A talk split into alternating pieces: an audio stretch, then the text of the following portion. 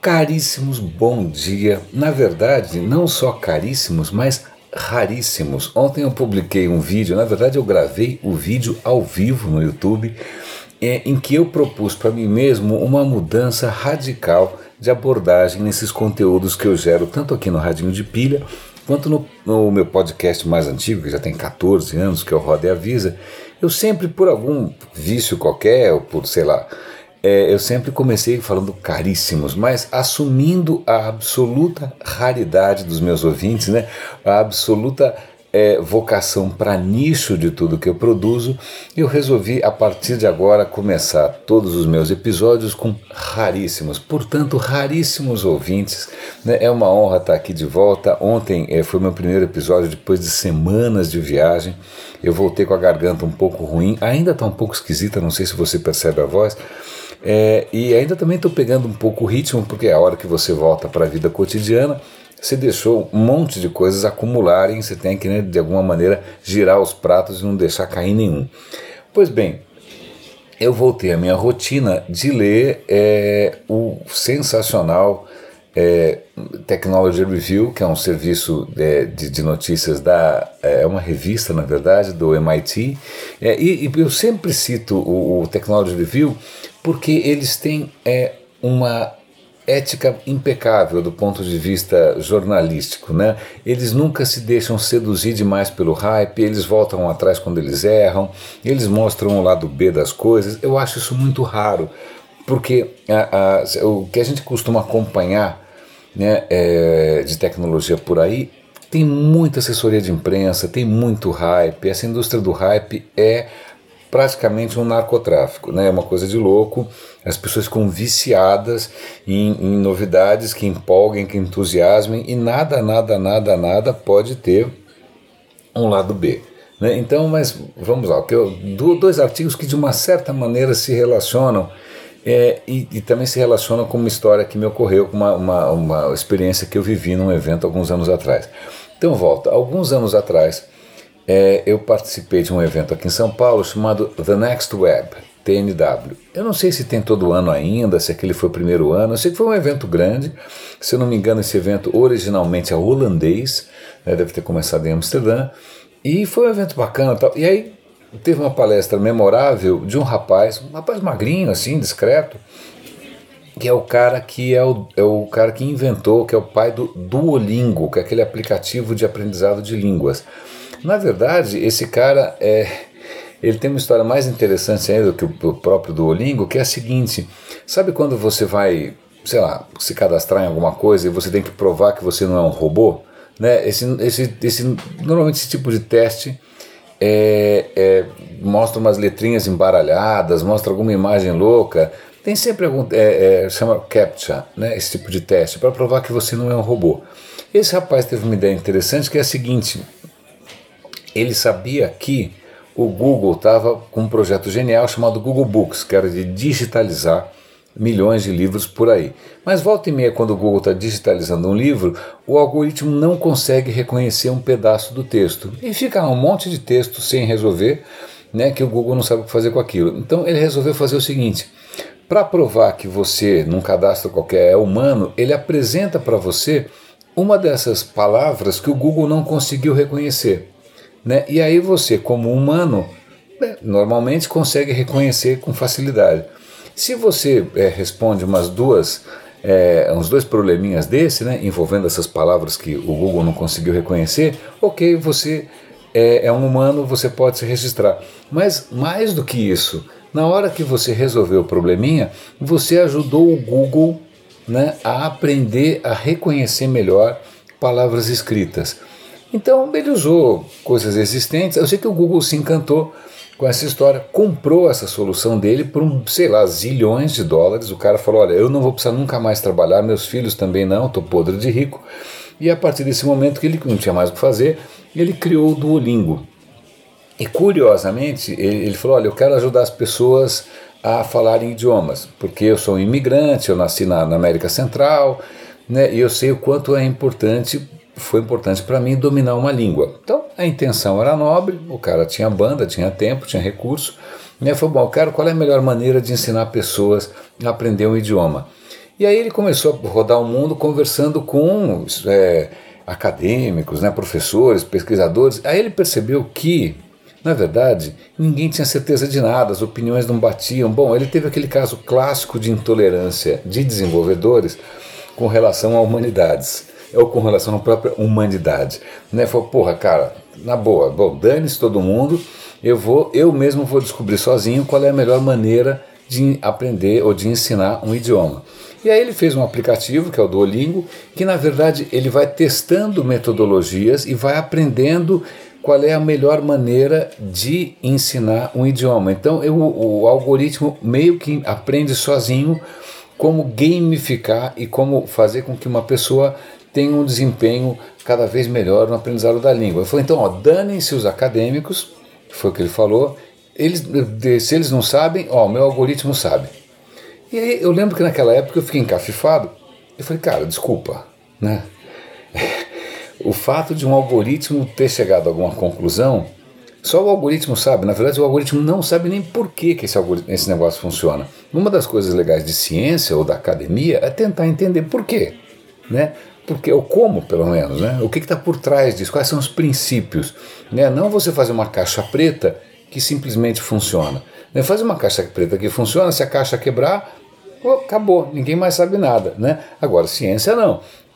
Então eu fiquei um pouco encafifado com essa abordagem, e é isso que, depois de seis minutos e tanto falando aqui, que é a base de, de, do, do meu comentário de um artigo de hoje da Technology Review sobre aplicativos que ensinam você a cantar. Na verdade, não é só sobre aplicativos que ensinam você a cantar, são sobre aplicativos que ensinam você a qualquer coisa. Parece que um pesquisador resolveu analisar né, até que ponto esses aplicativos funcionam, e aí, na verdade, ele chegou a uma conclusão interessante, que é assim, eles funcionam para quem tem um certo perfil. Por exemplo, gamificação. Eu tenho horror de gamificação. Eu detesto competição. Quando eu começo a perceber que eu estou sendo gamificado, eu paro. Mas tem pessoas que adoram, minha mulher adora. Né? Então, qualquer coisa que envolva gamificação, para mim vai ser um horror, eu não vou usar. Ela adora e vai usar. Então, para quem tem o aplicativo, o aplicativo só está sendo usado por pessoas que gostam do aplicativo. É um reforço, né? é um círculo vicioso. Então o cara vai achar que o aplicativo dele funciona super bem. Na verdade, funciona super bem para as pessoas que gostam daquele tipo de gamificação. Ou como já dizia o sábio, né?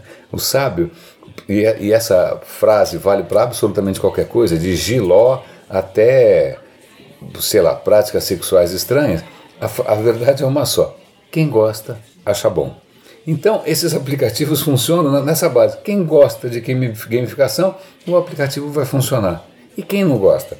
Quantas pessoas não gostam? Né? Será que existiria uma outra abordagem que funcionaria também com outros tipos de pessoa?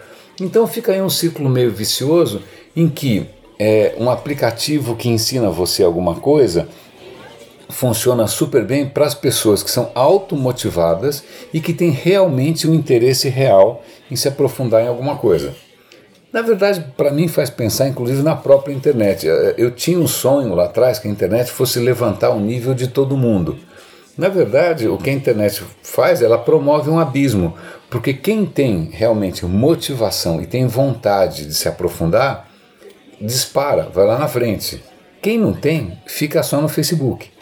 Né? Então, isso é uma coisa curiosa, porque você está, de uma certa maneira, acelerando ou incrementando a diferença. Você não está, de alguma maneira, fazendo o bolo inteiro crescer. Né? Isso é uma pegada interessante. O segundo artigo, na verdade, é um convite para leitura. Vamos aproveitar que é final de semana. É um artigo relativamente longo do, do, do Technology Review sobre inteligência artificial. E a questão, eu achei muito honesta a postura do jornalista, que é a seguinte: na boa, inteligência artificial é burra e faz 30 anos que ela não muda.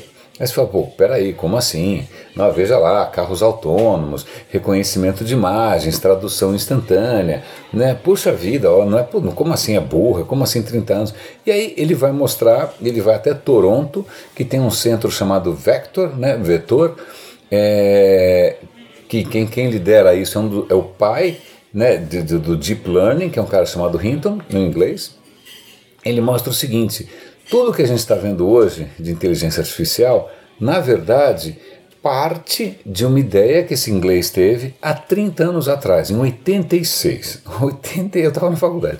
Em 86, ele teve uma, uma ideia de como fazer uma rede neural ficar mais inteligente. Chama backpropagation. Eu não sei como é que é isso em português, retropropagação, sei lá eu. Então, ele teve essa ideia 30 anos atrás e tudo que a gente vê hoje é essa ideia elevada à enésima potência. Por quê? Porque a gente tem melhores computadores, a gente tem melhor hardware, etc. e tal. Mas tudo funciona da mesma maneira. Né? Só que essa mesma maneira, esse princípio básico das redes neurais e do deep learning é burro. É burro. Ele é poderoso, mas é burro. Né? Então, o carro autônomo ele pode ser enganado. Um mecanismo de reconhecimento de imagens pode ser, pode ser enganado por um ruído na imagem qualquer. O reconhecimento de voz também pode ser hackeado, porque na verdade ele é rápido, poderoso, mas continua tão burro quanto há 30 anos atrás. Então o artigo é muito interessante para a gente entender um pouco melhor como funciona essa questão de deep learning em redes neurais e mostrar alguns novos caminhos, mas que ainda estão num estágio embrionário. Ele cita uma outra pesquisa de um outro pesquisador, um cara com nome engraçado, Ale ou alguma coisa, que está tentando é, não só fazer uma caixa preta que funcione, né, e que aí ninguém entende como funciona, mas ele está tentando é, aproximar um pouco mais é, a inteligência artificial da, de uma, da coisa mais biológica. Né? É, porque por mais que a gente faça um paralelo entre ah, redes neurais e a maneira como o cérebro funciona, não. Não, é uma aproximação grosseira. Só funciona porque realmente a gente coloca muita energia em cima disso. O resultado é impressionante, mas de novo, a inteligência artificial é uma burrice rápida. Né? E, então vale a pena dar uma lida até para a gente baixar um pouco a bola né, para a gente tentar entender as limitações que a gente tem hoje no entendimento e eu continuo sendo a favor de entender. Não é só fazer alguma coisa que funcione, mas é de promover né, um conhecimento mais profundo, mais amplo, né, mais é, iluminador do que simplesmente fazer uma coisa que funciona. A comparação que ele faz eu acho interessantíssima é a seguinte: a inteligência artificial hoje é como a engenharia antes da física. Por exemplo, quando os romanos faziam pontes e faziam aquedutos, eles não conheciam as leis de Newton. Eles simplesmente empilhavam as coisas lá, pô, funcionou. Puxa, arco funcionou. Ah, agora tirantes funcionaram. Os caras iam fazendo, funcionava e vamos que vamos mas ninguém sabia por quê. Na verdade, as primeiras máquinas a vapor, pasme, elas eram feitas na base experimental. Ninguém sabia como era a termodinâmica, ninguém sabia calcular, ninguém sabia dimensionar. Era tentativa e erro. Né? Então, curiosamente, a engenharia muitas vezes é, começa sem nenhum fundamento científico na história da humanidade. A ciência que chegou meio tarde e aí melhorou a engenharia. Então, no caso de engenharia de inteligência artificial, perdão, a gente ainda está um pouco nessa época do, do, dos motores a vapor, em que a gente não sabia muito bem porque funciona, mas funciona. Caríssimos, boníssimo fim de semana para vocês caríssimos e raríssimos, né? De novo, eu fico privilegiado pela sua audiência. Sinta-se um em um milhão, é verdade. E bom fim de semana para vocês. Espero que, que eu não tenha me estendido demais hoje. Grande abraço e até segunda-feira aqui no Radinho de Pilha.